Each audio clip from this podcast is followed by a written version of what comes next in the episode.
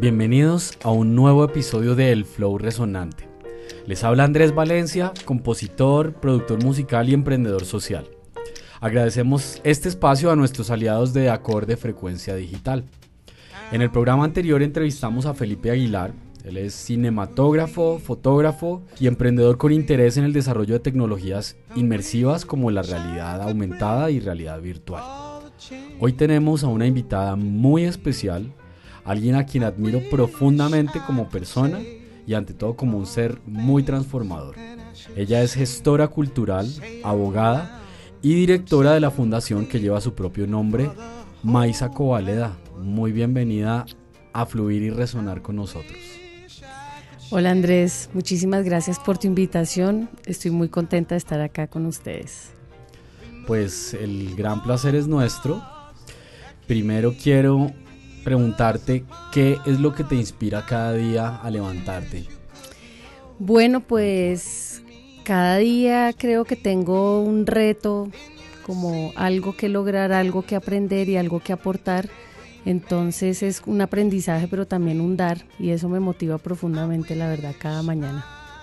Y puedo imaginarme que tiene que ver mucho con tu misión en esta fundación que iniciaste ya hace un poco más de un año. Sí, eh, pues hace un poco más de un año, como tú especificas, eh, me ubiqué, digamos, en este escenario, pero la fundación realmente nació este año, en el 2017.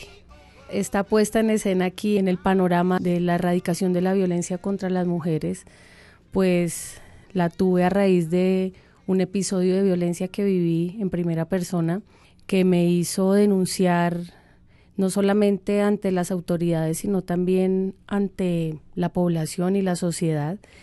Y pues en muy poco tiempo eh, me di cuenta que por la resonancia que había tenido el caso eh, y por el alcance que había tenido también a tantas mujeres que inmediatamente respondieron apoyando y algunas apoyando y otras pidiendo ayuda, que había un vacío enorme en este campo y que teníamos mucho por hacer.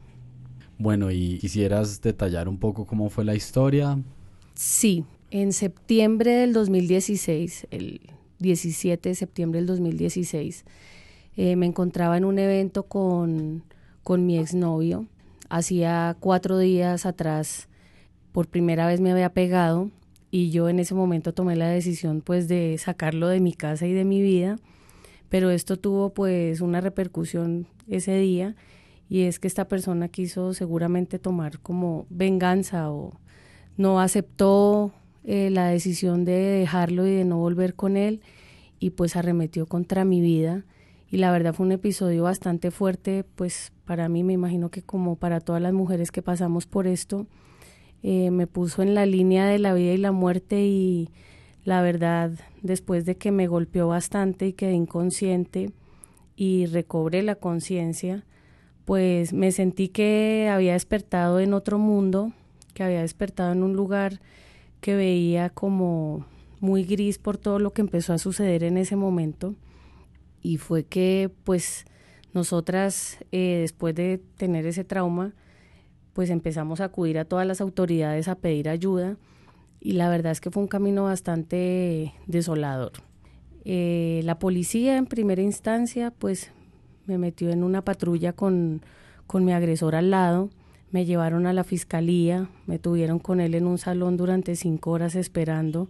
Luego la atención que recibí por parte de los funcionarios, la verdad, fue bastante dura, fue, digamos, para lo que me acababa de suceder.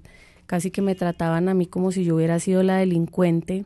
Y ahora que ya lo sé, pues me di cuenta también que en otras, en otras instituciones tales como la EPS, por ejemplo, pues no se llevaron a cabo los protocolos de atención que se tienen que llevar a cabo para estos casos.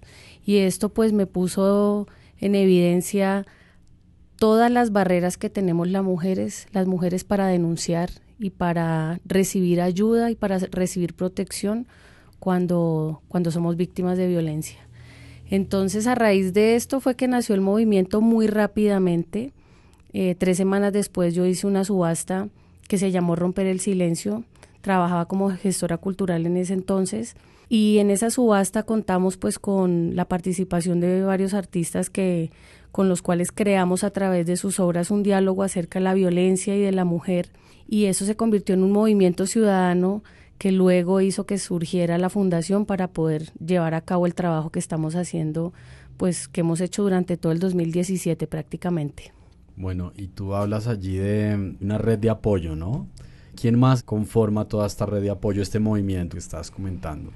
Nuestro movimiento es un movimiento que impulsa una campaña permanente por medio de la cual queremos visibilizar un problema queremos hacer pedagogía acerca de la violencia, cómo funciona, cómo se presenta y qué podemos hacer en los casos en que seamos víctimas de violencia, pero también es una invitación que se le hace no solamente a las mujeres, sino también a los hombres y a las instituciones y en general a toda una sociedad a que entendamos qué es la violencia, que nos miremos a un espejo y entendamos si somos víctimas o victimarios si participamos en este tema de alguna manera y de que podamos tomar conciencia para poder cambiar este esquema cultural que tenemos en nuestra sociedad, que pues desafortunadamente se ha nutrido de muchas fuentes en los últimos años y que tenemos que empezar a ser conscientes y a derrocar. Eso por un lado. Y por otro lado, pues tenemos una red de apoyo a mujeres, que es donde es una red que está conformada por mujeres que ayudamos a otras mujeres a salir y a transitar este camino de llegar a, las instancias judiciales a entablar denuncias, eh, los acompañamientos jurídicos, los acompañamientos psicosociales que son muy importantes y pues quedarnos allí con ellas y no abandonarlas a mitad del camino, sino seguir estando para seguirles prestando apoyo y que ya sepan que la vamos a acompañar durante todo ese proceso y más adelante también. Entonces es una red muy bonita porque si bien empezamos unas personas que ya habíamos sufrido por unos procesos, lo más bonito es que entre más mujeres hemos atendido, pues más mujeres se van uniendo a esa red de apoyo. Entonces la verdad es que es, es gratificante ver cómo nosotras mismas nos vamos uniendo a esta cadena y entre la ayuda que le prestamos a otras, entendemos que también vamos a tener un proceso de sanación personal. Bien, y a través de toda esta conciencia que se está creando, eh, a través de la fundación y del movimiento, ¿de dónde salen estas ayudas? Eh, me refiero a nivel económico, hay programas, hay abogados, hay gestores, hay psicólogos. ¿Quién está financiando a todas estas personas que están brindando ayuda? ¿Lo hacen eh, de manera humanitaria? ¿Es una donación por horas? ¿Cómo funciona esto? Nosotros, eh, pues la verdad hemos contado con el apoyo de muchas personas que se han unido a trabajar en la fundación. Entonces la fundación realmente cuenta con un acervo humano bastante rico y amplio. Tenemos personas muy capacitadas en cada una de las áreas que están donando su trabajo voluntarias que también cada día llaman y se suman al trabajo a ver qué pueden hacer y cómo pueden ayudar a otras mujeres. Y como te digo también, se va nutriendo de mujeres que van pidiendo ayuda y que ven que ellas desde lo que hacen y de lo que saben pueden ayudar a otras, entonces cada persona va aportando su trabajo. También tenemos otras pues personas y firmas que nos han ayudado en otros en otros campos. Tenemos espacios para poder trabajar, nos dan también contactos para poder tener unas alianzas más firmes y pues la verdad es que las alianzas que hemos empezado a hacer han estado funcionando muy bien. Llevamos poco tiempo, pero, pero hemos logrado como conectar con muchos puntos donde hemos podido canalizar ese flujo de ayuda. Pero creo que lo más importante es que de verdad hay mucha gente interesada en apoyar no a la fundación, sino apoyar a las mujeres, entonces llegan a la fundación a unirse a esa red para poder tenderle la mano a otras mujeres. Entonces creo que el acervo como humano es lo más importante de nuestra fundación y es nuestra gran riqueza. Bueno, y de lo que llevamos de año, en el 2017, ¿cuántas mujeres hemos podido, ha podido ayudar la fundación? La fundación este año ya ha atendido a 300 mujeres que pues eso representa casi una mujer al día y poco a poco y a medida que más nos hemos visibilizado, pues el incremento de ayudas que se nos piden es bastante considerable. Hemos calculado más o menos que para el 2018 seguramente vayamos a triplicar esa cifra en atenciones. Así que calculamos que ese va a ser el número, nuestro número para el 2018 va a ser seguramente mil mujeres más que vamos a poder ayudar y a las cuales vamos a seguir haciéndoles acompañamiento con lo cual nuestra red de apoyo a mujeres también tiene que crecer exponencialmente porque si tenemos una cifra de 132 mujeres al día que son víctimas de violencia en nuestro país y estas son y estos datos son de mujeres que piden ayuda y que llegan a denunciar, ¿no?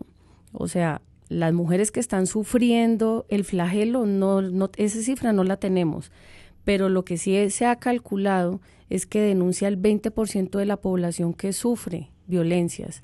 O sea, todavía hay un 80% de la población femenina que sigue en silencio. Y para nosotras, pues es muy importante despertar a ese 80% de la población para que salga de allí, para que pida ayuda y nosotras estar preparadas para poder tenderles la mano a esas mujeres. Obviamente, imagínate el número tan alto, es, un, es una, barbaridad. Es una barbaridad y sabemos que si ya con lo que tenemos, que ya es una barbaridad, tenemos a unas instituciones que están con una congestión tremenda para poderles dar celeridad y fluidez a los casos, pues allí se nos va a venir una ola de trabajo que sabemos que pues la institución en este momento en Colombia desafortunadamente no está preparada para recibir.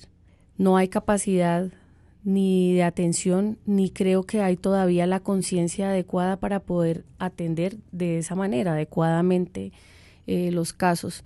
Entonces, lo que vemos es un trabajo enorme por hacer.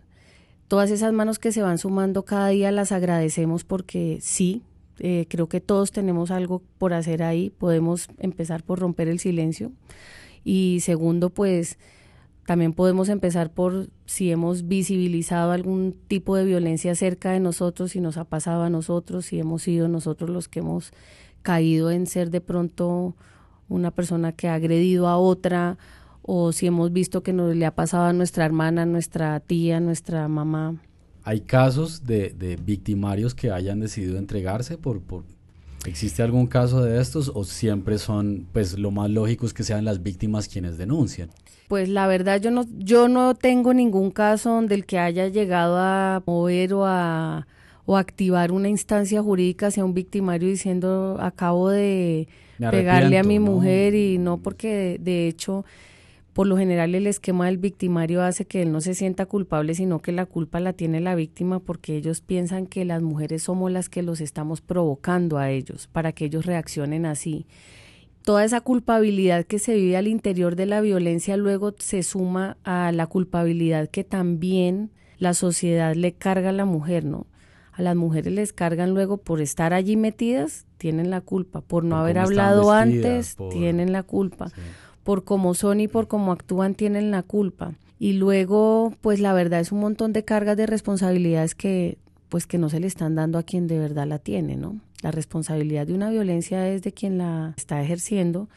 Consideramos que es de justicia que podamos entender eso y pararlo pues lo más rápido posible en nuestro país. Hay que, hay que cambiar esa, esa, esa idea que tenemos de que toda la culpa de la violencia la sigue teniendo las mujeres. Bueno, ¿y cuál crees tú que es un, pues dentro de todos los pasos que se están dando, cuál crees tú que es a, nivel de, de sociedad el que podríamos empezar a tomar? Pues lo que vemos es que hay gente que ni siquiera sabe que está viviendo violencia. Nosotros, porque esto es de hombres y mujeres, hemos vivido a través de unos esquemas muy machistas y estos esquemas nos han dado como unos patrones de comportamiento que propagan y que hacen que nosotros a través de lo que le enseñamos a nuestros hijos sigamos perpetuando esa violencia contra las mujeres. Entonces creo que a veces ni siquiera las mujeres nos estamos dando cuenta que estamos viviendo violencia. Y lo digo porque yo personalmente cuando estaba en esta relación con esta persona, pues viví unos episodios de cosas que yo nunca había vivido antes, antes en otras relaciones de pareja y la verdad me parecían pues terribles, pero habían momentos en que yo pensaba, ¿será que es que soy yo la que no me estoy adaptando al medio? ¿Será que soy yo la que no? Uno siempre empieza, ¿será que yo no, sí, será que yo no soy capaz de entender que esto es así o como a echarme un poco la culpa también, ¿no? A pensar que uno es el que está, el, que está siendo responsable de eso. Y creo que eso nos pasa a todas. O sea, que llegamos a pensar, no, es que tengo que entenderlo, es que soy yo, que, y además que por lo general de verdad en, al interior de estas, de estas violencias, ellos nos empiezan a echar la culpa a nosotras de que eso está sucediendo, de que el grito vino, de que la culpabilidad vino y de que el golpe vino porque nosotras hemos provocado eso. Entonces creo que no entendemos todavía muy bien qué es violencia y por otro lado la tenemos absolutamente normalizada en este país. O sea, para nosotros es muy normal ver violencia y tolerarla, porque hemos visto mucha violencia, la verdad, en Colombia. Hemos vivido mucha violencia. Entonces, creo que ya en nuestra mente hay tanta violencia que ver esto es como algo muy normal y que todavía dicho de otra manera, estamos como anestesiados. ¿Existen cifras a nivel mundial de cómo está Colombia con respecto al resto del mundo? ¿En qué lugar estamos? Pues no sé en este momento realmente en qué lugar estemos, pero seguramente ahorita al final del año que se terminen de cerrar cifras, porque pues aquí hay entidades que emiten cifras como medicina legal, por ejemplo. Eh, vamos a saber en comparativo como en qué lugar estamos, pero lo que sí sabemos es que estamos en uno de los primeros lugares de, de violencia contra las mujeres en el mundo, desafortunadamente. Y otra cosa que también sabemos es que todos los procesos de posconflicto en los países hacen que este tipo de violencias suban el volumen, que aumenten. Entonces, un país cuando pasa por un proceso como el que está pasando Colombia ahora, que vamos a tener que volver a establecer como un tejido social, eh, debería prever que va a aumentar la violencia contra las mujeres y niñas y debería tener un plan de acción. Nosotros no tenemos no hemos tenido ni un plan de contención todavía del flagelo, o sea que para nosotras es la verdad la situación consideramos que es realmente alarmante. En el mundo, pues sabemos que según cifras de ONU, eh, siete de cada diez mujeres han vivido algún tipo de violencia en su vida. Y esto se traduce en Colombia que 16 millones de mujeres hemos vivido violencia. O sea, realmente la cifra es muy alta. El tema aquí es la normalización, es cómo hemos normalizado esto. Es una cifra alarmante, pero es una cifra que hemos tolerado. Y de hecho, la violencia contra las mujeres pues es la violencia, la violación de derechos humanos más tolerada en el mundo porque se ha normalizado, se ha metido dentro de las culturas y se ha, se ha incluido y se ha, y se ha implementado como algo normal.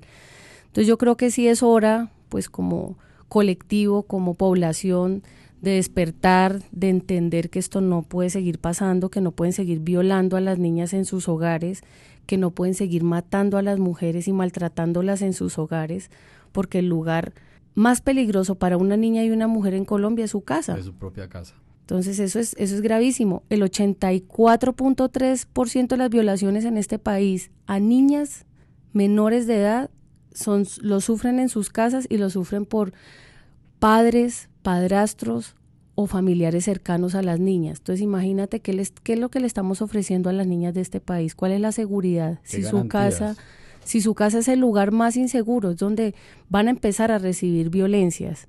Yo creo que el cambio cultural es un cambio urgente en nuestro país. Y en toda la sociedad, a todo sí, a todos los niveles. Eh, ¿Hay algún país, algún programa en el que hayan funcionado estas dinámicas de conciencia que podamos empezar a, bueno, nunca mejor dicho, a, a modelar? Un modelo que nos pueda servir como ejemplo que podamos instaurar en un país como Colombia. Hay muchos modelos que están funcionando para denunciar, para contener, pero eso requiere de un país también y de una institución que está adecuada para ello. Y por otro lado, pienso que si bien hay cosas que ya se saben, que ya están estudiadas, considero que el fenómeno particular de la violencia contra las mujeres en Colombia se debería estudiar, porque nosotros tenemos unos ingredientes muy particulares en nuestro país y tenemos una historia muy particular en los últimos años en nuestro país que para mí claramente ha incrementado y ha dado unos bemoles distintos al tema de la violencia, por ejemplo la narcocultura. En Medellín y en Antioquia, pero sobre todo en Medellín, Medellín me parece uno de los puntos críticos porque de verdad que la dinámica que se ha generado allí a raíz de esto es una dinámica muy particular y que de verdad ha cosificado a unos niveles extremos a la mujer y pues eso hace que sea uno de los puntos más difíciles para tratar la erradicación de la violencia contra las mujeres. Aquí, por, por lo menos en Bogotá, estamos más armados ahora, hay instituciones, están los organismos, está, todo centralizado y pienso que es un lugar donde se puede empezar a trabajar y que debería ser además pionero y ejemplo. Pero nuestra historia colombiana y nuestra cultura colombiana tiene unas características que merecen ser estudiadas y que en ese estudio seguramente va a arrojar una cosa muy particular también para hacer. Pero sí, la verdad es que pues es un trabajo que se viene haciendo por lo menos por los movimientos feministas desde hace muchos años en el mundo. Hay países donde ya la gente tiene esa conciencia, donde ya existe una sanción social, donde ya una sociedad reacciona frente a eso. A nosotros todavía nos falta nos falta esa capacidad de reacción social y de sanción social frente a este tema, que toda una sociedad diga esto no lo podemos permitir. Es intolerable. Esto no lo vamos a tolerar, esto no puede pasar más aquí. Todavía esto no sucede en nuestro país. Entonces, pues imagínate, si eso no ha sucedido, todavía es mucho más difícil pedirle a un individuo que tenga esa autoconciencia y que no actúe de esta manera, porque realmente tiene que haber también una contención social. Entonces creo que ahí todavía nos falta mucho, que podemos mirar otros casos, pero que es urgente también estudiar nuestro caso particular. Hay algo en lo que tú mencionas que me pone a pensar bastante y es de, desde la investigación que estamos nosotros haciendo en el tema de las nuevas tecnologías para el impacto social. Y es si, por ejemplo, un informe de la ONU del año pasado eh, decía que habían comprobado que tras las campañas que estaban haciendo a través de, de realidad eh, virtual, se estaba generando más conciencia y se estaba logrando duplicar el número de donación. Es decir, los ciudadanos de a pie que tenían esta experiencia en realidad virtual se conectaban directamente con esta población vulnerable. Además, las, las personas de, de, altos cargos políticos tenían la posibilidad también de empatizar, o sea, que era desde arriba y desde el ciudadano común. Sería muy interesante que pudiéramos tener o brindar una experiencia en realidad virtual para generar más conciencia en esta sociedad. Yo diría como tan apática, tan inmune a todos estos fenómenos sociales. ¿Qué opinas tú de esto? Realmente pienso que eso sería una herramienta maravillosa porque a nosotros todavía nos falta, como tú bien decías, mucha empatía y mucha solidaridad. Son valores que están muy disueltos en nuestra cultura, desafortunadamente, ¿no? Pero también considero que es momento ahora, es un momento clave para empezar a incrustarlos y desplazar precisamente esa apatía que hemos tenido frente al otro, de esto de que tenemos acá que cada uno salir solito como pueda, codeando al... No, es que nosotros tenemos que empezar a entender que tenemos que crear comunidad, que tenemos que ser empáticos y que tenemos que ser solidarios. Entonces, yo considero que un programa de realidad virtual que pueda hacer que una persona se ponga en los zapatos del otro es fundamental. Por comentarios que uno escucha, pues, en esta tarea, eh, a veces a la gente le parece que esto es como que somos como mujeres gritando, como mujeres molestando, como mujeres pidiendo, como un estigma también ya que se ha creado alrededor de las personas que estamos trabajando en esto, como las canzonas, pero las canzonas lo que estamos tratando de hacer es visibilizar que nos están matando por el hecho de ser mujeres, que el hecho de ser mujer es algo difícil de enfrentar desde que nacemos porque ya nacemos supeditadas a sufrir un montón de violencias en este mundo y eso no es justo para la población femenina. Bien, se nos está acabando el tiempo, desafortunadamente creo que nos quedan muchas preguntas, yo creo que no soy solo yo, sino muchas de las personas que nos están oyendo tienen aquí pues varias preguntas, yo quisiera ir finalizando y es con que si hay alguna persona que nos esté oyendo y se esté identificando con, con este tipo de temas, o está viviendo algún tipo de violencia, puede ser psicológica, no tiene que ser solamente física, porque empieza por la psicológica. ¿Qué podría hacer esta persona? ¿Cuál, cuál es el procedimiento? ¿A dónde debe acudir? ¿A dónde debe llamar? ¿A dónde debe escribir? Supongo que esta persona quiere mantener todo el tiempo su, su privacidad. Entonces, ¿cómo funciona? Bueno, nosotros en este momento tenemos un proyecto muy interesante y es que queremos eh, promover un portal donde las mujeres podamos hacer denuncia sin necesidad de tener que enfrentarnos a personas o a llamadas o a un montón de burocracia que la verdad es muy engorrosa y lejos de solucionarnos rápidamente las cosas, nos los va poniendo más difícil. Entonces queremos tener un portal donde condensemos toda esa información y donde podamos también accionar nosotras de manera directa.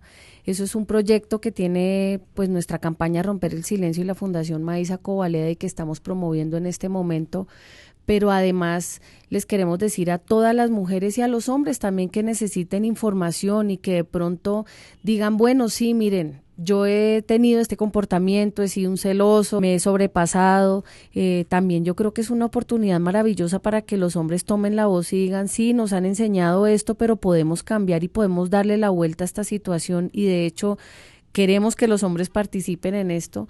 Entonces, para hombres y mujeres que quieran romper el silencio, que quieran pedir ayuda, que quieren quieran buscar asesoría, que necesiten información, los invitamos a que entren a nuestra página www.fundacionmaiza.com. Allí tenemos enlaces para que puedan dejar sus dudas, para que nos contacten directamente y si necesitan una, una mujer, está en un nivel de urgencia y necesita ayuda, también se la podemos brindar. Nosotros hacemos enlaces, les ayudamos a encontrar la ruta más adecuada para poder denunciar. Y también en nuestras otras redes sociales nos pueden contactar, por ejemplo en Instagram estamos como Romper el Silencio y también estamos como Fundación Maíza, en Twitter estamos como Fundación Maíza y Romper el Silencio está como arroba vamos a guion bajo. O si no por nuestras redes de Facebook que también está, hay un grupo que tenemos allí que es una masa de personas que intervienen, pero también llegan a buscar información. Una página que se llama Romper el Silencio en Facebook, es un grupo, o en nuestra página de la fundación. Nos pueden contactar por cualquiera de esos lados. Nosotras estamos todo el tiempo pendientes y siempre dispuestas a ayudar y a apoyar a hombres y mujeres que quieran romper el silencio. Bueno, muy bien. Además, desde el Flow Resonante y desde Wonder Music nos unimos a la campaña y estaremos muy pendientes. Queremos que nos cuentes ya para finalizar qué va a pasar este domingo. Bueno, pues como este 25 de noviembre se celebra a nivel mundial el Día Mundial de la Erradicación de la Violencia contra las Mujeres, eh, queremos este domingo reunirnos en el mismo lugar que nos reunimos el año pasado en el Parque Nacional Mm, vamos a con change.org y con DataSketch. Vamos a hacer un evento allí donde queremos llevar a hombres, mujeres y niños a que hagamos una instalación donde queremos visibilizar algunas cifras del tema de la violencia de este año en Colombia y queremos hacer un evento donde todos participemos, donde todos pongamos nuestro granito de arena, donde hagamos una acción ciudadana donde de verdad vayamos, nos desplacemos, dejemos la pereza, hagamos alguna cosita, vayamos hasta allá, nos acompañen y que también pues como grupo podamos pedir lo que estamos pidiendo a través de nuestra petición y es un lugar seguro para que las mujeres podamos romper el silencio. Yo creo que es bien importante que acudamos y nada, las personas que de pronto por algún motivo no se pueden desplazar, pues también las invitamos a que a través de nuestras redes compartan nuestras campañas.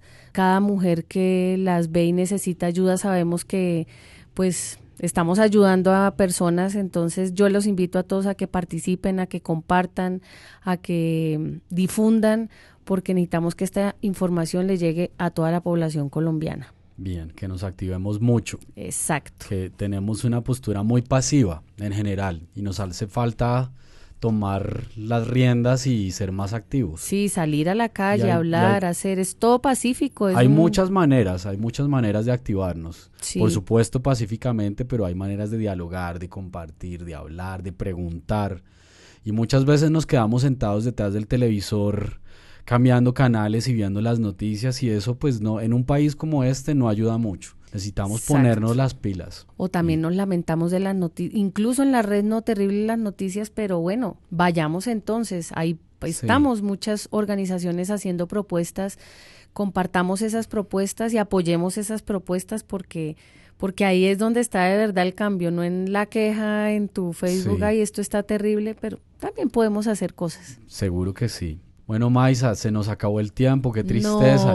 Quiero que sigamos hablando de esto. Queremos el domingo invitar a que nos acompañen en el Parque Nacional. al mismo lugar donde hicimos el año pasado nuestro Día sin Mujeres con los zapatos. Este año vamos a hacer una instalación y queremos que cada una de las personas que vaya participe y nos ayuden a hacer esa instalación y visibilicemos el problema de la violencia contra las mujeres y niñas en Colombia. Nos vamos a despedir en esta ocasión con alguna de tus canciones favoritas, artistas que te inspiren constantemente, ¿a quién sigues? Bueno, yo soy muy de la música negra, me gusta muchísimo la música, es mi primer amor, así que vivo muy conectada con la música y les voy a dejar aquí mi canción favorita de jazz, que es uno de mis géneros.